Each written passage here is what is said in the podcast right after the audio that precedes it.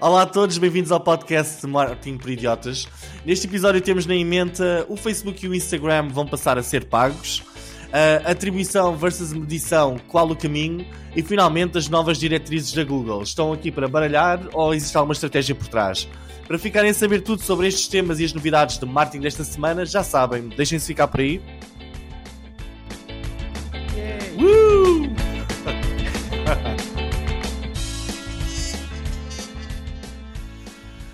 Olá a todos, sejam então muito bem-vindos a mais um episódio do Marketing por Idiotas, o vosso podcast de marketing onde falamos sobre marketing, negócios e tecnologia. Esta semana, infelizmente, o Ricardo não pode estar presente connosco e nós aqui, toda a equipa do Marketing por Idiotas, queremos mandar-lhe um forte abraço. Uh, por isso vou estar eu a fazer de, de host. Epá, espero que me perdoem todos os erros deste trabalho difícil que é ser host deste, deste podcast. Um, nós, como todos sabem, no podcast temos todas as semanas os três temas da semana. Temos as rapidinhas, ou seja, os títulos das notícias que achámos mais relevantes na última semana. E por último, a ferramenta da semana, o jogo estatística da semana, onde eu, o Ricardo, não, sou eu, Miguel, o Diogo. Alô o Fred, olá, ok, e o Miguel, olá. Competimos para vos dar um dado interessante e também para fingirmos que sabemos alguma coisa disto. Eu não estou a ler nenhum script, está a sair tudo da minha cabeça, ok? Vocês podem seguir isto tudo também em marketingporidiotas.pt, onde podem consultar todos os links, notícias e temas. Especialmente esta semana, em alguns temas, vamos ter ali alguns screenshots interessantes que eu, que eu já estive a ver na parte do Diogo e do Fred. Um, e podem consultar no nosso site. E agora também em youtube.marketingporidiotas.pt, onde estamos pela primeira vez a fazer isto ao vivo. Uh, vamos ver se corre bem e escolhemos, escolhemos logo uma boa semana para testar isto ao vivo, hein, Diogo?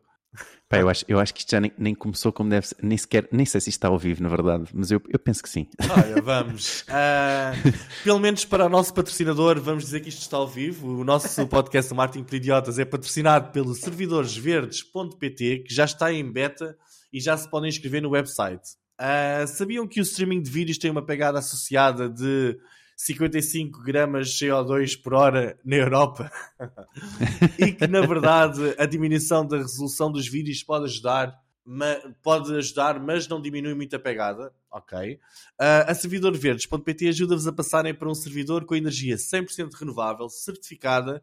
E se o vosso site for em WordPress, a servidoresverde.pt ainda oferece uma otimização do vosso site para que carregue mais rápido e consuma menos energia.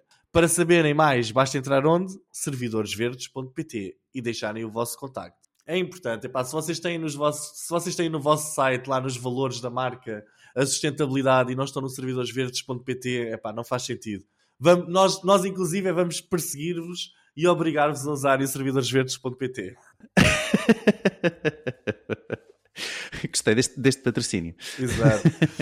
Bem, eu sinto que já estou a falar há imenso tempo, mas uh, o primeiro tema da semana sou eu e basicamente o tema que eu vos vou trazer hum, é aqui sobre esta nova notícia do, do Facebook e do Instagram, ou do mundo meta, de existir uma versão paga. Uh, então vou começar. No princípio tudo era grátis. Esta semana o meu tema é acabar ou só estão prestes a acabar-se as borlas. Nos próximos minutos vamos falar sobre a nova tendência das Big Techs de criarem upgrades aos serviços grátis que nós adoramos. Nos últimos 15 anos nós vivemos num mundo onde a internet, não sei se vocês sentem isto, uh, e todos os grandes serviços para as pessoas comuns eram grátis. Nós na internet, epá, sempre estivemos habituados a não pagar por nada. Nós vivemos numa era de um bar aberto em que usufruímos de serviços incríveis e começámos a acreditar que éramos donos destes serviços. E principalmente o pessoal do Twitter passou a acreditar que era dono daquilo, é? E, e agora depararam-se com a realidade que afinal não são. Mas a realidade é que neste mundo nada é grátis e já se tornou parte da cultura popular, popular que nós pagamos os serviços como o Facebook, o Instagram, o Google, TikTok, etc., com os nossos dados. Mas eu vou revelar aqui pela primeira vez e em primeira mão uh, no Marketing por Idiotas que nós não estamos a pagar nada com os nossos dados, ok? Nós pagamos com as compras que fazemos que foram influenciadas pelos anúncios que vimos nas redes sociais e nos motores de busca. E isto é que é a verdade. Quem paga as nossas contas são as empresas e os anunciantes que querem mais vendas e que por isso investem em publicidade nestes canais. Obviamente, esperando ter um retorno em vendas que compensa o investimento. Este parecia o arranjinho perfeito para o utilizador da internet, e eu para mim era o arranjinho perfeito, que basicamente utiliza tudo, tudo grátis, recebe uns anúncios segmentados ao seu perfil, e faz as suas compras, etc. E depois tem um grande serviço que, que permite conectar-se com familiares, amigos, etc. Mas claro que para algumas pessoas isto não era suficiente. Pessoas como o Diogo, Diogo, eu peço a tua, a tua especial atenção nesta parte, É incrível. acreditam que tudo tem de ser realmente grátis. Ou seja, por isso instalam bloqueadores de anúncios e de cookies, rejeitam as políticas de cookies e lutam ativamente para terem sempre tudo à borla. Se há uma coisa que sabemos neste mundo é que não há almoços grátis. Há, bons, há uns bons podcasts atrás, eu anunciei que um dia o Facebook e o Instagram seriam pagos. Isto foi na altura em que começou foi o update do iOS 14.5. Ah, o Mark Zuckerberg devia estar um pouco atrasado a ouvir o podcast e só agora é que lhe chegou às mãos a versão em inglês. E basicamente ele agora vai começar a testar na Austrália e na Nova Zelândia a versão paga do Facebook e do Instagram. Mas atenção, isto não é pago para todos. Este produto destina-se essencialmente a criadores de conteúdos que querem ter mais funcionalidades na plataforma e um reach orgânico maior. Ah, eu vou fazer aqui um novo aviso para a nossa comunidade. Todos os modelos começam com algumas funcionalidades extra pagas para um nicho de utilizadores. Mas o que acontece ao final do tempo é o alargamento de pacotes pagos a outros utilizadores mais comuns, fazendo com que a experiência grátis seja apenas uma pequena visão ou entrada muito limitada na plataforma. Eu sinto que nós estamos neste momento num, num grande momento de mudança relativamente à utilização da internet. A internet no princípio era ninguém pagava nada e ninguém dava valor a nada. Ah, não pagávamos MP3, vídeos, notícias, streaming, redes sociais e tudo isso. Tudo e mais alguma coisa. Agora aos poucos estamos a ser habituados a pagar pequenas subscrições pelos serviços que gostamos. E na minha perspectiva, eh, eu acho que isto é bastante justo mesmo. Ah, o chat GPT foi lançado e de seguida veio a versão premium. O próprio Netflix, que sempre foi pago, mas altamente partilhado por burlões e por ladrões como o Diogo, começou a limitar as partilhas grátis das contas. Já foste afetado, Diogo? Acho que, acho que sim. Eu já, eu- eu já fui afetado. Já me apareceu o aviso, sim. Sim. Ahm, nós falámos na semana passada sobre o sucesso dos upsells nas aplicações de dating e o, e o enorme sucesso que isso traz e a rentabilidade que traz às empresas. Será que estamos perante um novo modelo de negócio que vai dominar a internet nos próximos 15 anos? Esta ideia de pagarmos por aquilo que, que utilizamos, não apenas com os nossos dados, mas também com, com pequenas subscrições. E é isto que eu vos trago hoje. Epá, já estou farto de me ouvir falar. Muito bem, Eh, muito bem. Diogo, queres começar? Atira-te à fera. Tu que és o principal ladrão, tu que és o principal prejudicado com isto. Bem, não sei se, não sei se sou prejudicado, porque reparem nisto, eu acho que isto é uma coisa mencionada. é- eu, eu- eu já vou à tua questão, ah, e, e- e até porque não, essa tua questão, se eu não estou em erro, foi respondida sobretudo durante a pandemia, mas já lá vou. Eu acho que algo que tu disseste, esta, esta novidade aqui do Facebook, ah, de um, oferecer mais reach orgânico a quem paga, pá. Isto é incrível. Não é? O facto de eles mencionarem o reach, um aumento no reach orgânico de quem é verificado, isto é, é eu acho que é muito diferenciador. E é, é algo que, por, por exemplo, o Musk, não é? No Twitter não mencionou. Exato, e isto é, Não. isto é diferenciador porque isto aqui, quem cria conteúdos, está feito para criadores de conteúdos. Quem os cria, obrigatoriamente tem, tem de subscrever. Senão não é um criador à Sim. séria. Sim, sim, sim. Pá, e acho que isso, isso é assim algo muito apetecível, não é? Assim de repente, quando tu me dizes, olha, para marketers, não é? Para marketers, e quando me dizes e mostras assim uma, uma boa cenourinha à frente e dizes, epá, olha que ah, tu pagas, mas eu dou-te mais reach orgânico. E repara, 10 dólares, não é? oh, acho que é 12 dólares, se eu não estou em erro, na verdade, não é? Não é muito. se for na web, Uh, não é muito para quem já paga imenso em, em publicidade. Mesmo criadores que, hoje em dia, criadores também estão cada vez a publicitar mais, não é? Isso pode ser super, super interessante. E também, ok? também é interessante que eles fazem mais caro para quem, para quem está no iOS. Sim, isso, isso sim, isso sim é uma coisa do Musk, não é? Isso sim é uma, uma responsabilidade do Musk que uh, começou com esta, esta tendência, não é? De que o iOS cobra mais, não é? Então aquilo que o iOS cobra mais vai ter, vai ser para os utilizadores de É. iOS que têm que pagar isso. É uma versão Uber Eats das redes sociais. Ou seja, os restaurantes que também têm de pagar as, as comissões à Uber Eats geralmente aumentam os preços na Uber Eats para, para não ficarem a arder com a comissão, não é? Estou a perceber, sim. É uma possibilidade, sim. Ahm, portanto, eu acho, eu acho que isso é só dizer que isto é muito interessante, não é? Pois há outro aspecto sobre esta, este, esta verificação também que eu acho que é super interessante falarmos, que é vamos ver como é que a Facebook vai fazer, como é que a Meta vai fazer isto, não é? Porque ah, o Musk, quando entrou, não se esqueçam do escândalo que foi, de, de várias contas a emularem-se, a emularem uma, uma marca, não é? Por acaso eu não, não referi, mas na notícia vai estar, eh, está referido que eles vão pedir cartão de cidadão às pessoas e vão pedir às pessoas para se identificarem uh, não vai ser uma coisa tipo Twitter. É ótimo. Foi uma, uma barracada do caraças. Pois é? foi, e isso é ótimo. É ótimo eles terem essa aprendizagem, não é? Daquilo que aconteceu com o Musk e conseguirem, com o Twitter, aliás, isto agora é, é, é, é difícil não associar um ao outro. Tu já nem é? consegues, não é? um, mas, mas sim, portanto, uh, uh, eu acho que isso epá, é, é, algo muito bom porque eles têm todo este histórico daquilo que aconteceu com o Musk para não fazerem o mesmo, não é? Uh, para conseguirem realmente evitar que, que, que, isso aconteça. Quanto à questão das subscrições. Um, Epá, eu não quero, não, não, me recordo já o, o, o, artigo ou os artigos que li sobre, sobre isso na altura, mas realmente com a pandemia, não é? Nós viemos, vem-nos abrir uma porta uh, não só ao, aos americanos, como no mundo inteiro, sobre a subscrição, não é? Esta questão de pagarmos por subscrição.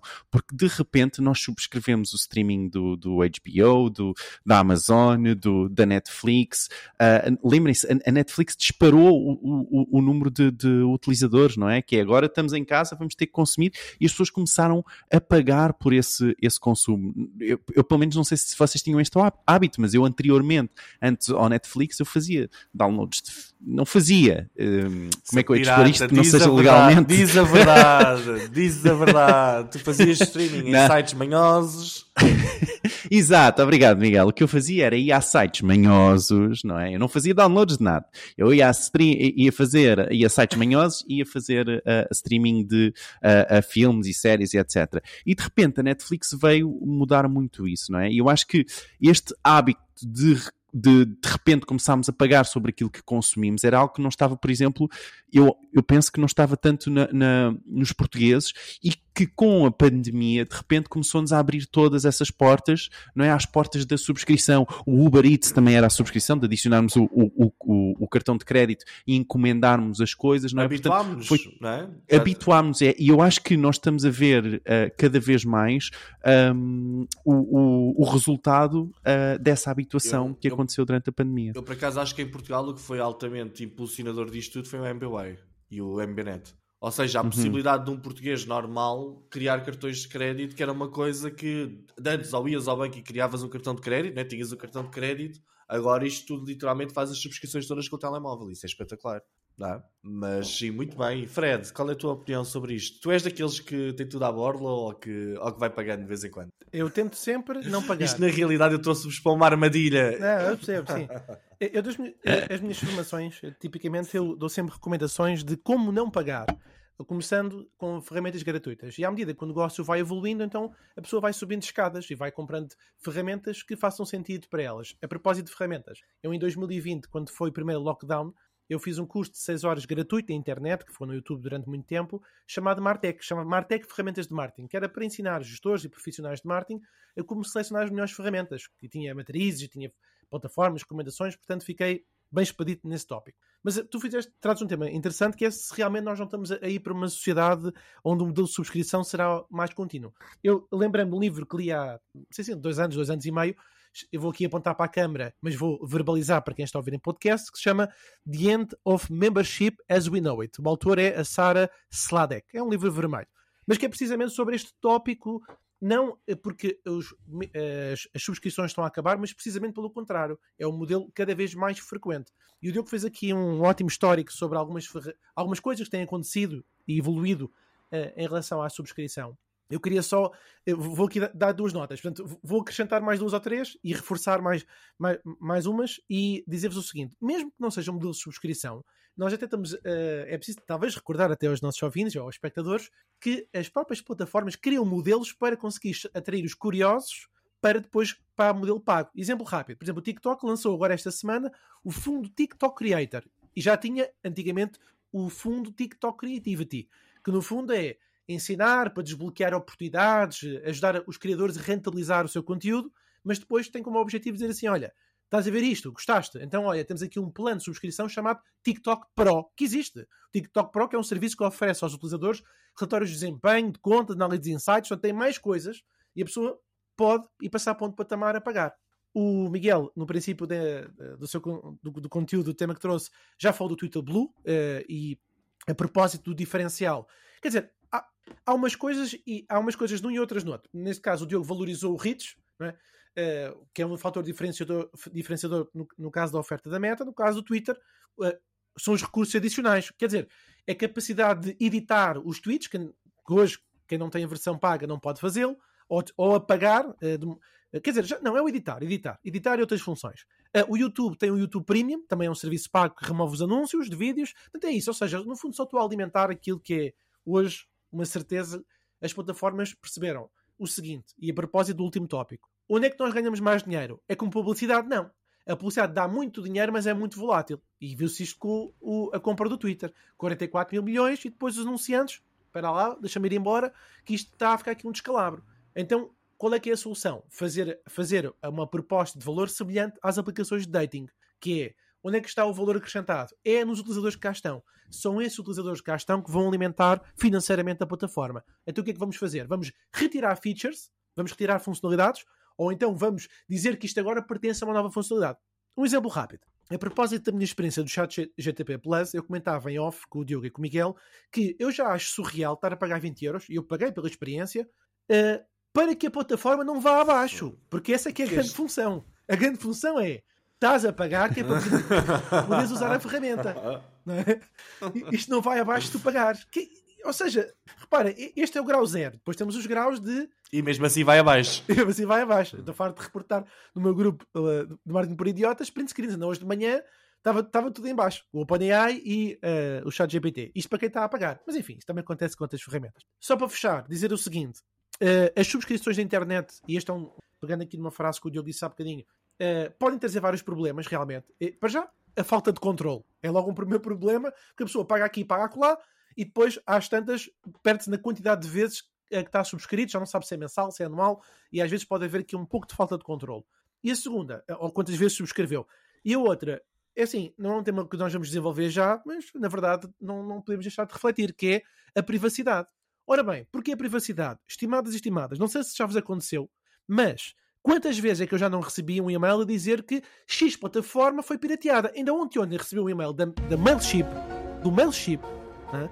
a dizer pedimos desculpa, mas os seus dados foram corrompidos, precisamos que altere a password. E eu, Mailship, ou seja, há empresas grandes que nós. Não, é, aquilo é segura, está segura não. Portanto, há aqui muitas alterações. Uh, só para vos dizer uma última que vi há bocadinho. A, a Microsoft implementou novas alterações no chat de Bing e disse assim, amigos, Estavam a ver tudo era à vontade, era bar aberto para toda a gente. Acabou o bar aberto. Agora vamos estabelecer um limite de 50 comandos por dia.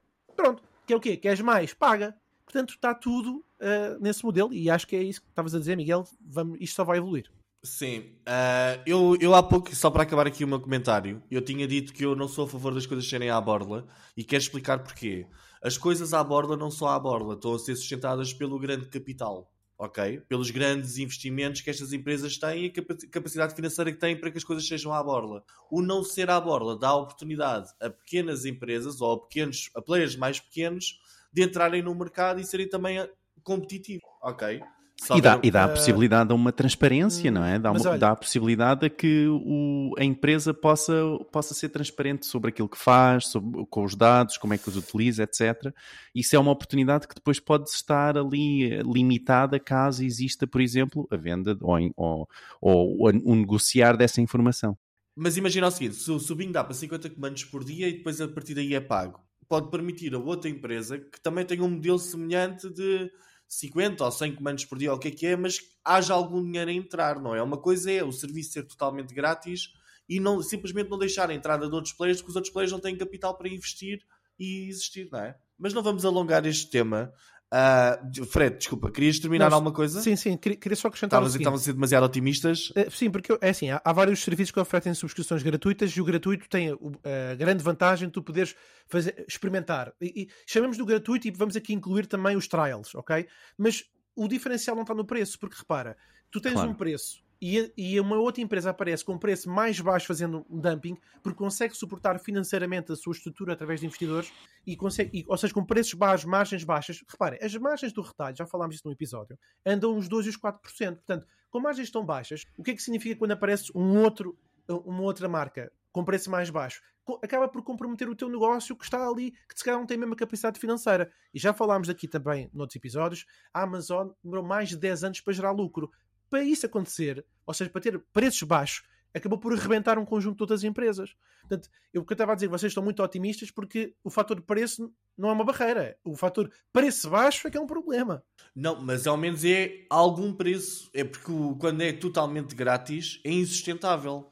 Ninguém consegue competir com totalmente grátis. Uma empresa que agora se lança não consegue competir com totalmente grátis. Mas eu acho que isto aqui é realmente outro tema. Já estamos aqui estendendo-nos um bocadinho. Sim, sim. Tinha é vontade de contrapor, mas- vamos fazer grátis versus pago versus Eu também, roubado. eu também. Mas vai, vai. Mas hoje sou eu o Continua. host. Eu posso acabar a conversa quando quero. Ahm, não, é pá, faz parte, não é? Isto o Ricardo tem um poder muito maior. Ahm, queria aproveitar para vos falar aqui do nosso grupo WhatsApp, onde nós temos todos os nossos conteúdos exclusivos todas as semanas. Ah, vocês podem aceder em w.martinporidiotas.pt e o conteúdo exclusivo desta semana é o relatório digital 2022 de We Are Social e da Hot, da Hootsuite. Da Hootsuite. Super Diogo, conhecido, não é? E fizeram agora o.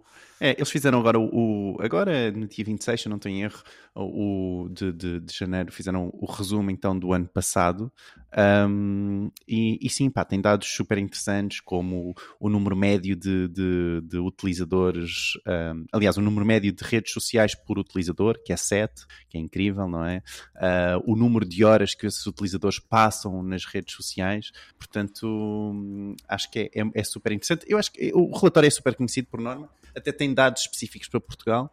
uh, e, e não, não sei se o quão correto o relatório muitas vezes está, mas pelo menos dá-nos assim uma ideia dos números. Isso, por norma, ajuda. Muito bem, não se esqueçam, no nosso grupo Martin por Idiotas, acedam em w.martinporidiotas.pt. Ok, vamos ao segundo tema da semana, que é uma inevitabilidade por termos de deixar o Diogo ter o seu tempo de antena.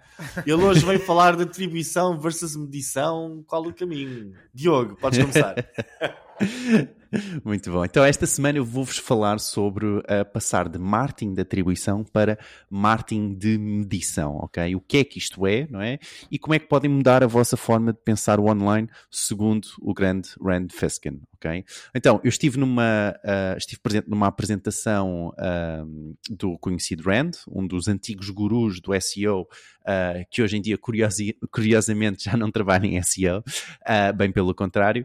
E, enfim, o Rand tem vindo a ser bastante focal sobre o domínio da Google, como um motor de pesquisa uh, uh, que, é, que, é, que é enorme, com 92% uh, uh, do mercado, segundo ele, e, e muito também pela sua nova empresa que trabalha sobre a exploração de outros canais, de redes sociais, etc., relacionados com o, o, vosso negócio. Então, bora lá. A apresentação dele, só para vos dar aqui um, um, um, contexto, ele refere que a web vai ser cada vez mais privada e menos personalizada, e nós no Marketing por Idiotas temos vindo cada vez também mais a falar sobre isso, e referiu que na sua apresentação, e, e, que achei bastante interessante, que 95% da nossa atividade online, não é? E ele foi buscar exatamente esses números ao relatório que, que vai ser partilhado então no nosso grupo de, de, de, WhatsApp. E não se esqueçam só de adicionar que o nosso grupo de WhatsApp tem todos os outros relatórios partilhados anteriormente, vocês têm acesso a toda essa base de dados organizadinha. Mas ele referiu então este, este ponto, que é 95% da nossa atividade online ser orgânica, então segundo a We Are Social e a Hootsuite. Uh, e são quase 7 horas do nosso dia, ok? Ou seja, quando ele diz orgânica, quer dizer que não estamos a comprar ou não estamos a, a consumir nada para lá de, do conteúdo, de, de, redes, seja em redes sociais, seja em websites. Ou seja, 95% é à borla. Ou seja, estamos Exatamente. só a consumir, não estamos a dar nenhum. Ok. Era Sim, só, e, só e eu... Mas o ponto dele é, é, é, é contra isto, que é, uh, no sentido em que, uh, segundo ele, 90% do budget das empresas, contudo, ok, é gasto em publicidade e não na criação desses conteúdos orgânicos, por exemplo. Ok? Portanto, esse, ele faz esse, esse contraponto. Ou seja, uh, o que ele quer dizer, penso eu, é num exemplo assim muito simples para, para perceberem, nós como uma marca gastamos se calhar 10 euros na criação de um post no Canva, imaginem, vocês pagam o Canva 10, não sei quanto é que é o Canva, enfim, mas uh, pagamos, imaginem, 10 euros por, por, por cada publicação a uma agência, não sei, um, mas depois somos capazes de estar a pagar 90 euros na promoção desse post. Estou a perceber a ideia, portanto, é, é mais ou menos esse, Olha, esse, esse 10% mas 90%. Quando, quando, eu andava, quando eu trabalhei numa agência de meios de publicidade, geralmente também já se dizia isso sobre os modelos tradicionais como televisão, etc., que gasta-se 20%, à volta de 20% na produção da criatividade e os outros 80% para, para, a, para a publicidade paga, não é? Para, a, Uhum, para a distribuição. dessa criatividade. Sim, mas isso é um pouco diferente, não é? Porque essa criatividade não é consumida organicamente. Estás a perceber? Essa criatividade, não é? A criação desse, desse anúncio, por exemplo, uh, não é consumida organicamente. Estás a perceber? O que ele está aqui a dizer é que não, nós, os utilizadores consomem, não é, conteúdo orgânico não é? 90% das vezes, não é? Uh, eh, 90% do seu conteúdo, quanto é que era? 95%, acho eu, do conteúdo é, é atividade orgânica, não é? Portanto, não é uh, sobre conteúdo pago. Uh, e a ideia é essa, é que okay, essa, okay. essa proporção é muito diferente, não é? Certo. Entre aquilo que as marcas pagam, um, que é 90% em, é, tudo em publicidade e só 10% na, na, na criação de conteúdos, por exemplo, ok? Portanto, ele refere que, uh, como marcas, se olharmos uh, para a medição em vez de atribuição, ok? Uh, podemos investir muito mais em canais que não consigamos medir para não ficarmos agarrados só àqueles números de atribuir uma conversão ao canal, à, à, ao Facebook, ou uma conversão ao, ao, TikTok, ou o que for. Isto porquê? Porque, segundo o Rand, a atribuição orgânica está cada vez mais a desaparecer. Não é? Não, é, não é que ela não exista, ou seja, é possível. Hoje em dia nós sabemos que o utilizador veio do LinkedIn organicamente para um conteúdo que nós produzimos ou do Facebook. Mas uh, uh, ele diz isto porque cada vez mais as, plataformas, as plataformas de social media, não é? Um, num conceito ao qual ele chama o Zero Click Content, estão a beneficiar, não é? Dão primazia ao conteúdo que os utilizadores criam e que mantém o utilizador dentro da plataforma, não é? Portanto, e nós sabemos um pouco disto, não é? Aquele exemplo muito claro que eu acho que toda a gente percebe, e, e se calhar aqui o, o Fred consegue me ajudar, não é? Aqueles posts de, de LinkedIn que nós vemos e que muitas vezes tem um link, não é no post, mas no, nos comentários, não é, Fred? Tu costumas fazer isto, não? Sim, sim, é, é assim. Quando uma, é um tema muitas vezes falado com colegas de trabalho, mas quando uma pessoa publica num post no LinkedIn, existe uma estratégia tipicamente por trás, que é, é para atrair mais cliques para o conteúdo que foi publicado, tipicamente coloca-se o tal link para um site externo para que as pessoas possam obter mais informações sobre o assunto. Uh, eu lembro de, de, ver um estudo da HubSpot que dizia que um link no primeiro comentário tinha em média 24% mais cliques do que aqueles que não têm. E além disso, concluiu-se que o primeiro comentário acabava por gerar uma percepção para a rede social de que tinha interação, engagement, e por isso, também nesse estudo, que eu lembro de recordar, falava-se 35% mais comentários do que aqueles que não têm nada escrito no primeiro comentário. Sim, ele fala também da exposição, não é? A questão de as, as próprias plataformas, não é? Beneficiarem o conteúdo, seja vídeos, seja fotos, dentro da plataforma, não é? Que não levem o utilizador para fora da plataforma, não é? Se nós publicarmos simplesmente um link, não é? Se, se nós, por exemplo, agora, uh, uh, eu recordo que eu, por exemplo, uh, publico o link do, do nosso podcast, não é? E o, o, o que, segundo o estudo que ele também acaba por falar, e depois deixo os, alguns dos slides também em marketingporidiotas.pt, é que eh, os posts, os link posts, né, os chamados link posts, acabam por normalmente ter menos alcance orgânico do que os posts de imagem, vídeos, artigos, etc. Okay? Portanto, uh, e, e, e, por exemplo, utilizando esta técnica de deixar o, o, link no comentário, que o Fred estava aqui a mencionar também, uh, acaba por trazer grande vantagem porque o, o, post em si não é um link. Mas será que eles já não estão a começar, digo eu, não é? Eles também não são parvos, eles começam a perceber que essa tática existe. Será que isso ainda está atual? Ou seja, será que ainda funciona muito bem essa tática, eles também começam a cortar o reach orgânico do post porque foi feito ali aquele. Eu pelo menos cortava. Sim, epá, eu não, não sabe, na verdade, é uma, é uma boa questão. Bem, isto para dizer o quê? Que isto é, é, é, é um exemplo de uh, algo que, por exemplo, as plataformas de anúncio não têm problemas, não é? Porque as plataformas de anúncio uh, conseguem dar-nos rapidamente uma atribuição. E mais, as plataformas de anúncio ultimamente têm um, criado uma coisa que nós chamamos implied attribution, não é? Ou seja, uh, eles medem os cliques e acabam, mesmo que não tenham uh, acesso às conversões, não é? Acabam por inferir, não é? Através de modelos, através de uma modelagem, qual a porcentagem de utilizadores que acabaria por converter mediante a conversão normal do site, não é? Então é, é aquilo de, é o que se chama um implied attribution. Então e agora vocês uh, perguntam, não é? Então mas porquê é que, o que é que o, o, o Rand faz? não é? Perguntam vocês. Então, e o que é que o Rand faz? Diz-nos, diz-nos, Diogo. então, o que ele faz é, na verdade, uh, uh, medir apenas, não é?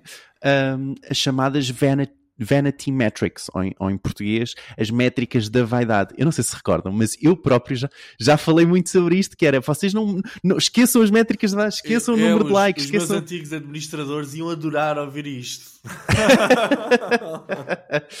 e, é, e, é, isso, ele prefere uh, um, medir essas métricas de vaidade versus as métricas de atribuição. Isto é que eu, eu acho engraçado. Ou seja, ele tenta aumentar a sua exposição ao máximo e mede apenas a exposição que conseguiu e a taxa de conversão no site. E se estiver tudo a correr bem, ok, os seus esforços deverão estar a trazer mais tráfego, não importa de onde, ok? Uh, e uma maior taxa de, de, conversão, porque ele consegue convencer mais pessoas através desse, dessa uh, exposição. E o que ele diz é que isso assim permite-lhe concentrar-se muito mais na exposição e investir em formas de aumentar, seja a sua exposição como a qualidade do, do, do conteúdo, uh, do que propriamente estar a tentar perceber se deve investir mais num canal A, num canal B, um, e, e, a ideia dele é muito, é muito essa. Enfim, a, a apresentação é extensa e tem muitos mais dados. Uh, eu vou tentar adicionar aqui o link, eu não sei se era só para utilizadores uh, registados, mas eu vou tentar adicionar o link em marketingporidiotas.pt. Um, e, e, e, sim, uh, portanto, eu diria que isto é um, é um, é um resumo do, do essencial. Não, não corri isto pelo chat GPT para me fazer um resumo, mas eu presumo que isto é, é mais ou menos um bom resumo. mas, mas pronto, queria no fundo falar com Também vocês. Também não teria a funcionar agora. Bom, pronto. Mas queria perguntar-vos um pouco o que é que vocês pensam desta questão de passarmos, em vez de um, de um modelo de, de atribuição, não é? Para um modelo de, de exposição ou de medição de exposição de que ele está aqui a, a, a sugerir. O que é que vocês pensam? Uh, Fred, queres começar tu? Epá, eu arranjei aqui uma metáfora, mas estou um bocado na dúvida. Uh, a minha percepção de Diogo é o seguinte: é, é, vou fazer aqui, não sei se vou ser bem sucedido, mas o marketing de medição é como um foguete que se lança em direção ao espaço. Uau. Não se preocupe em descobrir quem ou que permitiu que o foguetão descolasse. Apenas mede a altitude que alcançou e se a viagem foi ou não foi bem sucedida. Foi a minha interpretação do que eu ouvi. É, o marketing é, de atribuição. Olha esta, olha esta, esta. Marketing de atribuição, esta é mais longa. Porque, como é que difere? E até difere, parece-me a mim, segundo eu percebi, de forma significativa. Porque é como um avião que voa em direção a um ponto de chegada, onde, neste caso, o piloto eh, não apenas controla o aparelho, mas também observa todos os fatores ao redor. Pode mapear todas as mudanças de direção que levaram à rota, pode quantificar a quantidade de combustível que foi usada para ter aquela altitude. Tentar, seja, tentar. Parece-me a mim, eu não sei se agora. Tentar, pois, eu, mas. Esse é o tema dele, não é? Essa é a questão dele, não é?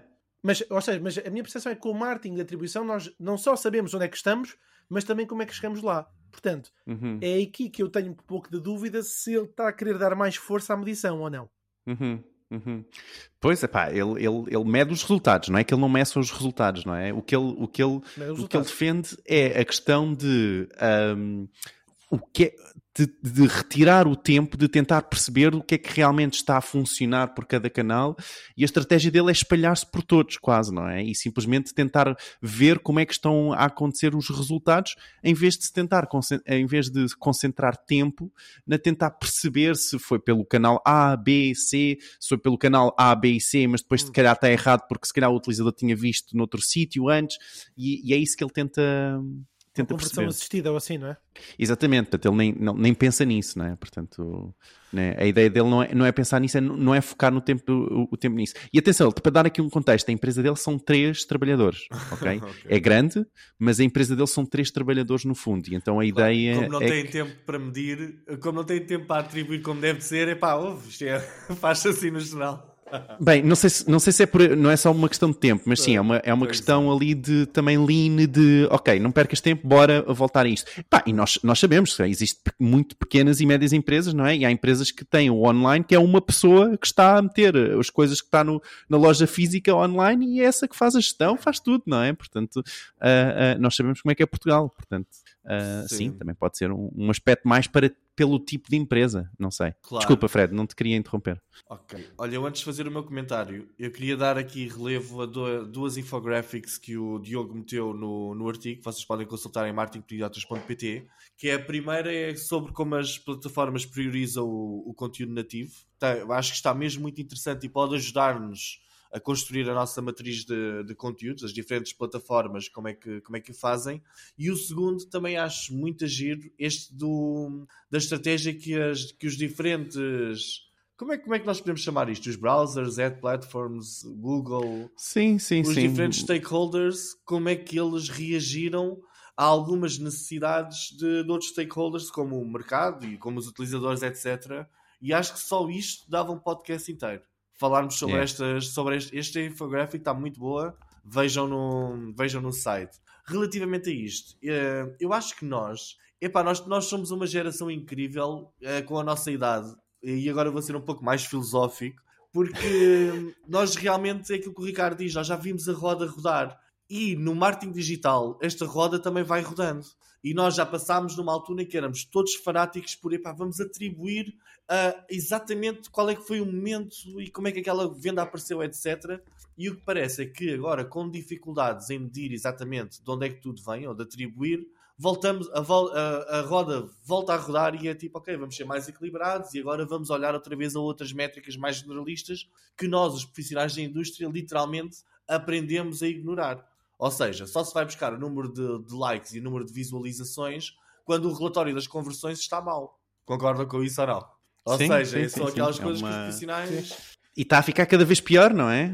Então, e- exatamente. Ah, mas o que eu acho que é o grande valor que eu tiro aqui da, da estratégia do Rand, epá, o que ele ao fim e ao cabo está a dizer é ok, as atribuições são muito importantes, mas uma estratégia equilibrada também é muito importante. Eu, por exemplo, tenho um caso de uns clientes nos Açores. Epá, nos Açores é muito difícil haver leads ah, feitas ali na altura porque o- os públicos são muito, é muito pequeno, não é? Ah, e eu ah, fiz-lhes um conjunto de vídeos e passados uns tempos estavam eles a dizer-me pá, mas os vídeos são muito bons e eu, focado nas métricas digital que conheço, epá, mas não tivemos conversões, não tivemos leads e ele, mas não tem a ver com os leads, tem a ver com nós andarmos na rua e as pessoas conhecerem-nos e virem-nos aqui bater à porta, ok? Ah, E eu acho que é um bocadinho isso, nós estamos, se calhar, estamos a caminhar outra vez para um, para um sítio onde vamos tentar ter de encontrar mais equilíbrio na nossa estratégia de conteúdos e na nossa estratégia e isso mede-se muito também com o engagement, com os likes, com as, aquelas métricas mais de vanidade, não é? Ou de...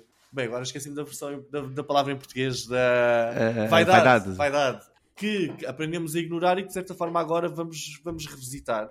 Eu acho, eu não sei se o Rand está a ditar a tendência ou não, ou se- mas acredito que poderá ser um caminho a seguir, visto que já não conseguimos atribuir tão facilmente as coisas e neste momento se calhar temos que começar a ser um bocadinho mais generalistas, ok? É o meu comentário. Ahm, Muito bem. Deem-nos também os vossos comentários em w.martinperiotas.pt. Nós adoramos, isto é um facto, nós às vezes falamos muitas vezes em off que adoramos ah, ver os comentários pós-podcast. E é muito agir ver as pessoas a darem as suas opiniões. É e se verdade. calhar até podíamos começar a trazer também as opiniões do género, tipo no princípio de cada episódio, algumas opiniões do episódio anterior ou não. Até podia ser interessante. Tornar este episódio Pode um ser. episódio de uma hora e meia ou duas horas, não é? Ele já é pequeno, não é? Fica do teu lado, Miguel. Essa responsabilidade fica do teu lado, Miguel. Obrigado por teres do lado do. Ricardo são, são dois. Isto é, isto, é, isto é trabalho do host. Eu sou um host interino esta semana, mas para a semana, mas para a semana teremos o Ricardo certamente. Então pronto, Fred, tu trazes-nos novas diretrizes de links da Google. Isto é uma grande confusão que vem aí? Que, o que, que é que isto é? O que é que isto significa para o comum mortal? Antes de chegar à Google, só alertar aqui os nossos queridos ouvintes. A minha internet, infelizmente, o meu, o meu operador de serviço, a Mel, é terrível. Fica aqui a nota.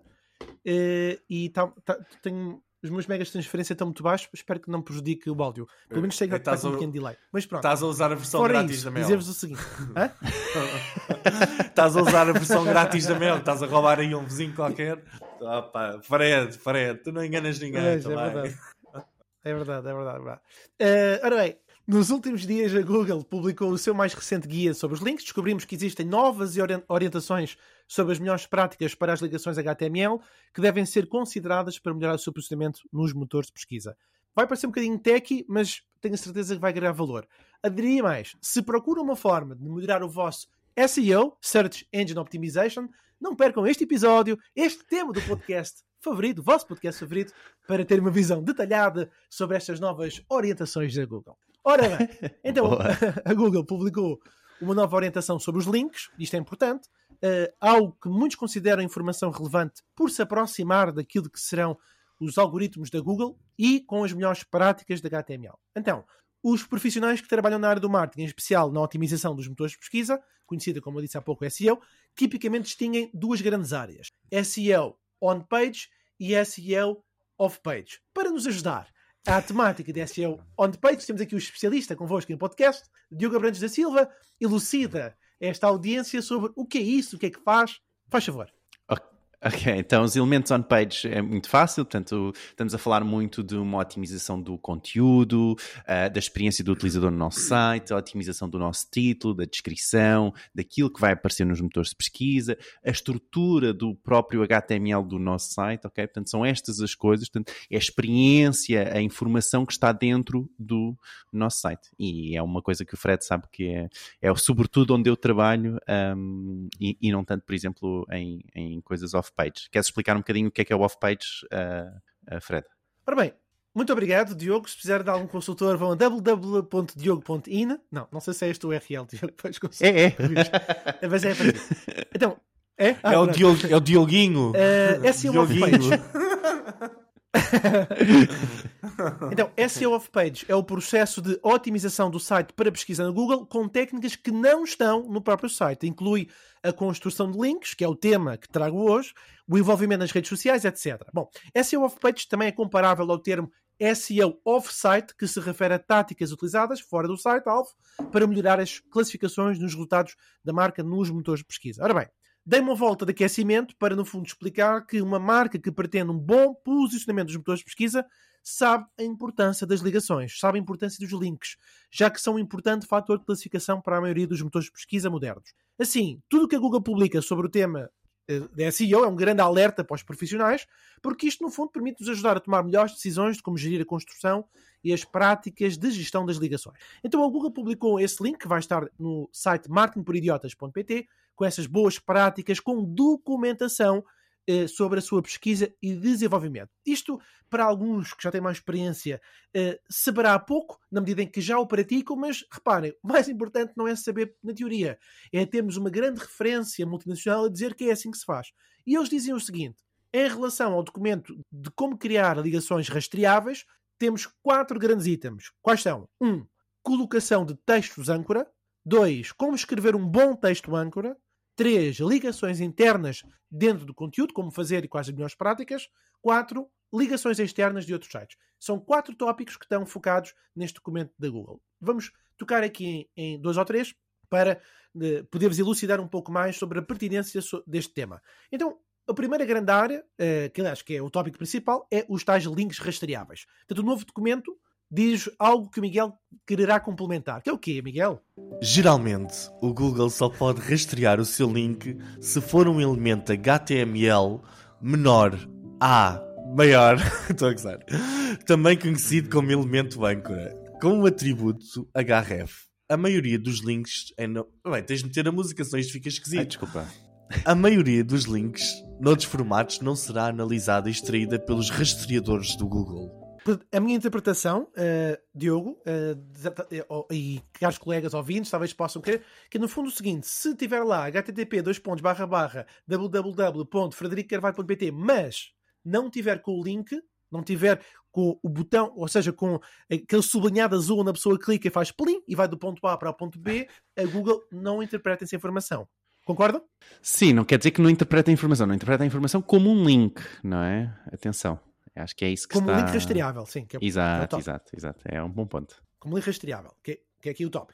Ora bem, um outro exemplo que eles dão, um outro exemplo é o uh, texto âncora, ou neste caso, o posicionamento do texto âncora, o Anchor Text Placement, e a Google também tem aqui uma citação interessante para os nossos ouvintes. Vamos fazer aqui outra vez um tag team. Miguel, o que é que a Google diz? O texto âncora, também conhecido como texto do link, é o texto visível de um link esse texto informa às pessoas e ao Google algo sobre a página a qual está a vincular. Coloque o texto âncora entre os elementos menor, A, maior, que o Google pretende rastrear. Bom, eh, obrigado Miguel, essa tua voz sensual realmente torna muito mais apetitoso este, este, este áudio.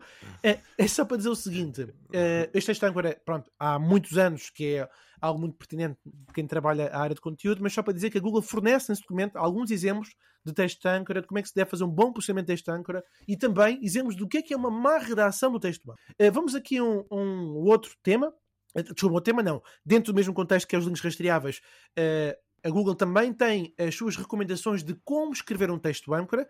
Isto é uma nova secção que a Google escreveu. Miguel, uma ajudinha? Um bom texto âncora é descritivo. razoavelmente conciso e relevante para a página em que está e para a página à qual está vinculado. Fornece contexto para o link e define a expectativa para os seus leitores. Quanto melhor for o seu texto âncora, mais fácil será para as pessoas navegarem no seu site e para o Google entender sobre o que é a página para a qual está a vincular. Muito obrigado, Miguel. Portanto, a Google também fornece alguns exemplos de bons e maus textos âncora. E vou-vos dizer uma coisa que é muito comum acontecer em muitas pessoas que escrevem conteúdos, como por exemplo sublinhar a palavra aqui, saber mais. Portanto, são tudo coisas que não estão dentro da categoria de escrever bom texto âncora. Em resumo, uh, Existem mais dois tópicos uh, relacionados com este documento da Google, vou só citá-los: ligações internas, que no fundo a Google refere que não existe um número específico de links que a pessoa possa colocar no, no meio do conteúdo como links internos, portanto, por exemplo, artigo A para outro artigo B, mas dentro do mesmo site. E o, o último é o tema das ligações externas. E a Google fala sobre o facto das ligações uh, externas atribuírem um fator de confiança, neste caso quando nós temos sites a ligar uns aos outros, mesmo seja no follow ou de outras, eh, ou de outras áreas, como uh, ligações pagas, tudo isso está dentro deste relatório da Google. Bom, passamos para as perguntas, é porque vocês quererão complementar alguma da informação.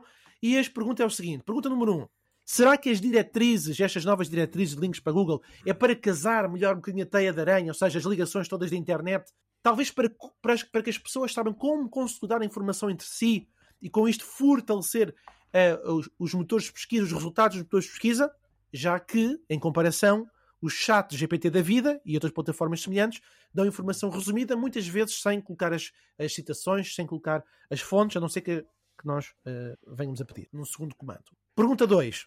Na vossa opinião, quais é, com isto, com estas diretrizes que vão sendo atualizadas, quais são os desafios principais que os profissionais que trabalham a criação de sites, área de conteúdos, SEO, enfrentam nesta era digital. Muito bem. Olha, uh, agora começo eu a responder, até porque as minhas respostas são mais curtas, que isto não é a minha área de especialidade. Uh, relativamente aqui a esta tua primeira pergunta, eu acho que sim, isto é a Google a tentar, ok, vamos criar aqui algum sentido uh, nestas ligações entre sites e já que estás a fazer uma ligação ao outro site, ao menos vais fazer uma ligação em que me expliques o contexto em que porque é quiseste fazer esta ligação. Ou seja, não é só meter o link para o site do Diogo é, é dizer, ok, há aqui um grande profissional de, de marketing e esse grande profissional de marketing está sublinhado, é um link e está a explicar já o contexto do site do, do Diogo, é o que me parece. E acho que eu acho que sim, eu acho que eles agora têm de arranjar aqui forma de, de melhorar eh, a interligação entre os sites, ok?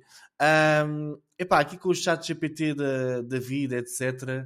Epá, eu acho que nós estamos aqui perante uma mudança enorme uh, e este tipo de ligações vão ajudar também a alimentar os motores de inteligência artificial, parece-me. Principalmente os da Google. Eles agora devem ter percebido eles, o que a Google neste momento está a fazer nesse sentido ou nesse contexto não é para alimentar o chat GPT, é para alimentar o seu motor, o Bard, não é? Querem arranjar a forma do Bard hum, ficar mais otimizado ou não.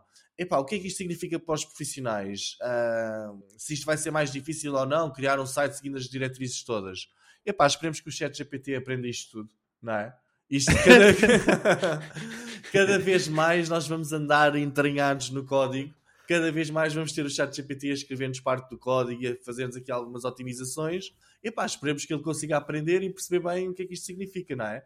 Uh, mas isso, sabes que isso é um bom ponto, Miguel, porque não é só uma questão do chat GPT a, a, perceber, mas ah, quando estas coisas não são claras, o que não eram há um tempo atrás, e a Google tem vindo cada vez mais a esclarecer, é que isto tem impacto em plataformas gigantes como o Shopify é ou como o WordPress, não é? Porque as coisas, imagina que o Shopify utilizava links todos criados em JavaScript ok? Claro. Ou seja, não tinham o HTML como, por exemplo, a, a Google sugere que, que, que, tenha, não é? Então quer dizer que o, o não conseguir rastrear, qual, fazer o rastreio de quais os sites para onde o utilizador ia, não é? Portanto, isto, às vezes, ter estas, estas diretrizes parece ter um pouco impacto para o, o, o utilizador uh, médio de uma pequena e média empresa, mas não nos podemos esquecer que depois, quando isto é implementado em larga escala, seja na criação do, de, de um site em WordPress, seja na criação de um site em Shopify, by Wix, etc. É enorme o impacto que isto Sim. tem. Não é? Mas tu, se tu fores a ver, tu hoje em dia vais a qualquer blog, daqueles grandes blogs e sites bem construídos, não é? E tu vês este tipo de links em todo lado. Tu estás a seguir o texto e tu vês uma data de links ao longo do texto em que é- são frases de conteúdo que estão, estão bem feitas, não é? Com, com, já seguem estas diretrizes. Eu acho, que, eu acho que sim. Estas diretrizes eu acho que são uma boa ajuda que é para o, o pessoal das empresas mais pequenas epá, começar também a ter aqui alguma hipótese de indexar o conteúdo como deve ser, não é? Que acho que, acho que faz sentido. Mas eu, epá, eu não sou especialista nesta área. Eu queria deixar aqui tempo à nossa audiência para ouvirem as vossas preciosas palavras. E sábias palavras do Diogo, não é? Diogo, brilha, brilha, voa. Yeah, epá, como, como, como eu tenho dito, não tenho ah, a, a minha especialidade, é, o, é, o, é um, um on-site. E o on-site tem estas coisas, não é? No sentido de termos os links dentro ah, um, e esses links têm que estar bem estruturados, não é? E acho que só vem, este, isto, no fundo, não é mais do que uma atualização à informação que também já se sabia e por vezes não era confirmada, não é? A ideia é que o, o, sistema, muitos SEOs já, já conhecem esta, esta informação de trás para a frente, é bom é que isto sejam as diretrizes gerais para que quem esteja a construir um site, não é? Se consiga basear e consiga dizer, não, esperem, não sou só eu, não sou eu que digo, não, é, não confiem porque eu tenho 10 anos de SEO em cima, não, confiem porque é as guidelines da Google, não é? E isso é muito, muito importante, não é? Portanto, essa atualização vem muito, muito por aí. Deixa-me só adicionar isto, que- e termino já também, ah, tam- porque é rápido, que é, quanto ao chat GPT, eu não vejo qualquer relação, ok? Isto para mim é um projeto que estava a ser feito e a ser trabalhado, como qualquer coisa na Google, deve demorar dois, dois anos e meio a vir até cá fora, não é? Porque tem que passar por três vezes legal, pelo legal department, etc., umas 50 vezes, etc. E então hum, eu acho que isto tem vindo a ser uma estrutura e algo que tem sido, tem sido trabalhado ao longo do tempo, não é? O próprio lançamento do podcast que, que, a, que a própria Google tem sobre, ah, o, sobre SEO e sobre, sobre ah, ah, não tanto sobre SEO, mas como, como o, o, o sistema da Google funciona, que é o, o off the record, não é? Um, e, e, e tem vindo a trabalhar cada vez mais a esclarecer como é que a informação uh, e como é que a Google trabalha em si para que as pessoas tenham acesso a essa informação, não é? Portanto, e, essa, e trabalharem também essa transparência. Eu acho que tem sido só uma estratégia nesse sentido e isto é só uma parte dessa estratégia, ok? Acho que não tem nada a ver com o ChatGPT, acho que não é de todo uma resposta àquilo que tem acontecido nos últimos tempos. Há essas respostas, há coisas que a Google tem trabalhado, mas este ponto em específico acho que não é. Ah, desculpa. Miguel, Sim. só, só para dizer, para fechar, Claro. do, do meu lado, só para dizer que para as pessoas que queiram saber um pouco mais sobre estes, estes temas do SEO on page, off page, em 2022 dediquei muito tempo a escrever conteúdo no meu blog sobre eh, este tema. Um, um deles que eu recomendo, que talvez possa dar uma visão abrangente eh, para quem precisa, chama-se Guia Decisivo para Aprender SEO Básico Online. Eu demorei, acho que os três dias a escrever este texto. Eh, não foram seguidos, mas demorou bastante tempo. Mas há outros vários complementares que possa, pode agregar valor àquilo que nós eh, falámos aqui. Podes partilhar depois no grupo WhatsApp para, para a nossa comunidade eh, poder aceder mais rapidamente a esse, a esse conteúdo. Ahm, eu acho que podia ser interessante uma app qualquer, não sei se já existe ou não, mas se existir, partilhem com os nossos, com os nossos ouvintes. Uma app que pegasse em todo o conteúdo do teu site e conseguisse criar ligações destas entre os diferentes conteúdos. Não é? Porque os links entre conteúdos também são importantes para, para SEO, certo? Podia sim, ser sim. E, interessante. e há, há- não há, não, portanto, fazer especificamente acho que não há, mas ah, ah, há aplicações, não sei se o Screaming Frog também tem essa, essa informação, mas há uma sugestão, ou seja, tu consegues fazer, e há uma parte que se trabalha muito, que é ver onde é que este conteúdo é mencionado, que é para ter os links corretos cada vez que esse conteúdo é mencionado. Portanto, isto é uma parte ah, íntegra de um trabalho de um, de um SEO, por exemplo. Muito é bem. possível. Ok, e agora vamos para as nossas rapidinhas, os conteúdos de marketing mais importantes ou relevantes em formato rápido. A ver se aqui a música vai entrar. Ora lá está. Bem, eu agora vou Estão a ouvir tentar. a música? Estamos, estamos. Vamos embora. Para lá, dos normais anu- vai, para lá dos normais anúncios de pesquisa, no novo Bing, a Microsoft anunciou já os seus planos para a próxima geração de anúncios. Ainda no novo Bing, há agora um limite de 50 questões por dia de chat e será lançada uma atualização ainda esta semana que deverá melhorar os resultados. Alguém partiu um copo em marketingperidiotas.pt. Ah, a Google lançou o widget para gestores de negócio da Google, o antigo Google My Business, que indica a otimização da informação do seu negócio no motor de pesquisa. já é possível terem uma conta verificada no Instagram e no Facebook por 12 dólares por mês, mas agora só em contas da Austrália e Nova Zelândia. É verdade, parece que o Mark lançou uma trend, vamos ver o que O aparece Musk. por aí. O Musk, o Musk, eu não consigo ler tão rápido. Para isso, aprenderam alguma coisa? Bora! Ah, o Instagram está a lançar a nova funcionalidade de canais, uma espécie de grupos onde não podem responder. O Shopify lançou novos updates que incluem um drag and drop na criação do checkout, one page check, update na velocidade e muito mais. Podem ver todas as atualizações no link que está disponível em martinporidiotas.pt. Por último e finalmente, o TikTok anuncia quatro novas características: Promote, onde podem escolher levar mais visitas à vossa página TikTok, receber mensagens de potenciais clientes, impulsionar o conteúdo de outros criadores a levar para. Ainda tens tempo, vai, tenho tempo. Impulsionar o conteúdo de outros criadores e levar o público a uma nova localização. Isto é, isto perto, aqui. Não, este é um trabalho. Eu tiro o meu chapéu ao Diogo. Isto é muito difícil. Ao Diogo, não, ao Ricardo. Isto é difícil fazer isto. É, É, é, é é esta fácil. velocidade. E ao Diogo, que ele constrói essa parte. Exatamente, exatamente, exatamente. Agora atenção, pessoal, isto pode ter sido brincadeira, mas estão também os links em martinpidiotas.pt, ok? Para seguirem, para seguirem isto, porque podem não ter percebido tudo. Eu, eu acho que esta, uh, só para comentar aqui uma questão sobre o, o TikTok, eu acho que estas novas características do Promote uh, podem ser uh, realmente diferenciadoras. Ou seja, o TikTok começa finalmente a profissionalizar-se mais. Não digo finalmente, mas eu digo que a facilitar pelo menos, não é? Essa profissionalização uh, de, dos pequenos e médias, das pequenas e médias empresas de conseguirem promover o, o conteúdo online. Epá, isso é, é super importante. É. Não, é. Agora está a evoluir enquanto plataforma, não é? Então Epá, esta questão do Shopify, desculpa, deixa-me só adicionar. Esta questão do Shopify também foram ótimas atualizações por parte do Shopify, do One Page Checkout, a questão do, do- da, da criação do checkout, onde vocês podem organizar o vosso próprio checkout, ok? Um, um update na velocidade para os sites do Shopify estão muito mais rápidos neste momento.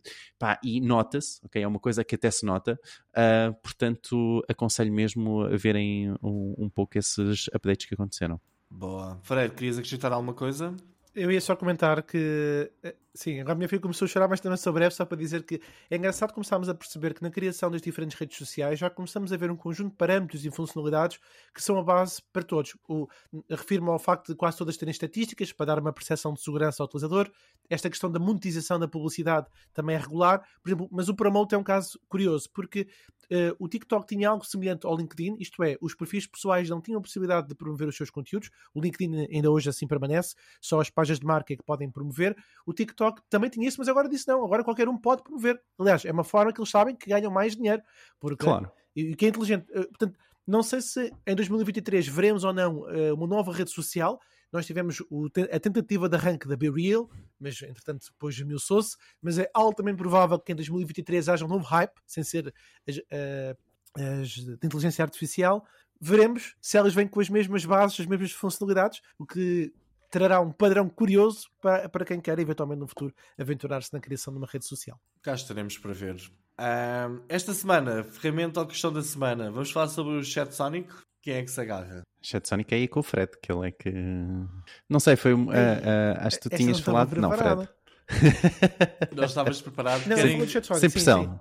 Eh, Estamos live, mas sem pressão. Se vocês colocarem na Google qual é que é o melhor chat conversacional eh, do que o chat GPT, a própria. Alguém já escreveu sobre isso, eh, certamente, mas já há vários artigos que dizem que o chat Sonic é ligeiramente melhor. Eh, As vantagens têm, estão fundamentalmente relacionadas com rapidez e velocidade. Desculpa, rapidez e velocidade é a mesma coisa. Rapidez e atualização da informação. Porque no chat GPT parou em setembro de 2021 e no chat Sonic ele vai recolher informação aos motores de pesquisa. E, portanto, é, é algo interessante. Eh, um dos convidados que teremos eh, no nosso podcast no futuro irá falar sobre isto, que nós estamos em conversações sobre este tema, para trazer, porque o chat Sonic pertence à ferramenta Write Sonic. Eu hoje experimentei o, queria experimentar o, o- Jasper AI, mas o, o Jasper AI diz assim, amigo, se quiseres experimentar, pagas primeiro e depois brincas. E o chat Claro, Sonic não, qualquer pessoa deve estar a pensar. pode experimentar gratuitamente. E, e Miguel, tu já sabes que eu quero. Eu, exato. Eu gosto muito de primeiro experimentar e depois pagar se gostar. Mas isso sou eu. É. Tá bem. Ainda estou à espera que crise a tua página no Bubble Leads. ok. Ah, já agora é... só uma outra coisa, que é eu, eu, hoje comentava com a malta do podcast um pequeno detalhe, que é, realmente hoje o OpenAI e o ChatGPT estiveram em baixo e é curioso pensarmos que todas as ferramentas à volta que vão lá buscar informação também estavam em baixo. O Chat Sonic estava em baixo, o Jasper AI não cheguei a, a testar, mas era prova que não funcionasse. Portanto, aqui é que realmente, e, e, estamos todos muito curiosos para saber que outras plataformas com a mesma robustez de resposta, e a Google será uma delas, como é que elas podem ser uma real alternativa quando estas situações acontecem. É, já se começa a falar na indústria de, de um motor, por exemplo, o Jasper, não utilizar só o OpenAI, utilizar as, todas as ferramentas disponíveis e se uma estiver em baixo vai utilizar a outra, etc. e adaptar-se um bocadinho ao contexto. Mas, ao, ao contexto. Oh, oh, Fred, então esclarece-me isto, não sei se sabes, que é o, o Chat Sonic não é baseado no OpenAI, é isso? É. Ah, ok, ok. Não, porque se, se, se, se o OpenAI estava em baixo, então. Também estava, eu estava a dizer, estava tudo em baixo hoje de manhã. Não sei se entretanto, depois. Pois. É uma chatice. Vamos ver. É uma chatice. Uh, Olha, deixa-me só dar aqui uma coisa que é a questão de nós estarmos aqui a fazer live. Tem estas coisas que é um abraço para o Luís, que nos está a ver. Uh, e que estava aqui a dizer que o, o, Fred, pronto, estava a soar agora aqui no chat Sonic, uh, mas, mas sim, abraço Luís. Ah, mas nós temos pessoal que está a ver em direto. É verdade, estamos em direto, sim. Não, eu sei, estamos, eu sei, que estamos, em direto, mas temos pessoas da nossa comunidade a ver em direto e que estou a comentar aqui é no verdade. WhatsApp, incrível. No é o Luís Menezes. Sim. Muito bem. Isto parece aqueles momentos antes do padre dar a benção na missa, não é? Que se faz aqui um avisozinho para casa. se calhar temos de experimentar mais vezes fazer isto direto, para termos comentários em direto também dos nossos ouvintes. O que é que vos parece? Parece-me bem. É, fazemos às 3 da manhã, que é para toda a gente conseguir. Bem, chegamos, chegamos ao final do nosso episódio. Uh, esperamos que tenham gostado. E antes de nos despedirmos, queremos só relembrar: isto é o tal momento do, do padre antes do. Já está toda a gente a levantar-se para se ir embora, mas ele ainda tem. Pá, tem aqui um avizinho, esperem. Uh, é para se juntarem ao nosso grupo de WhatsApp. Se ainda não são subscritores, por favor, subscrevam e avaliem-nos também no Spotify, Apple Podcast e Google Podcast. E por último, o nosso website é martinporidiotas.pt, onde encontram toda a informação de que falámos e todos os episódios anteriores também. Nós, como sempre, voltamos a ver-nos na próxima semana. Por isso, até lá. Tchau. Tchau. Tchau. Ah, eu tinha de dizer o choose do Ricardo, que é o que está é tá programado. Tchau, pessoal.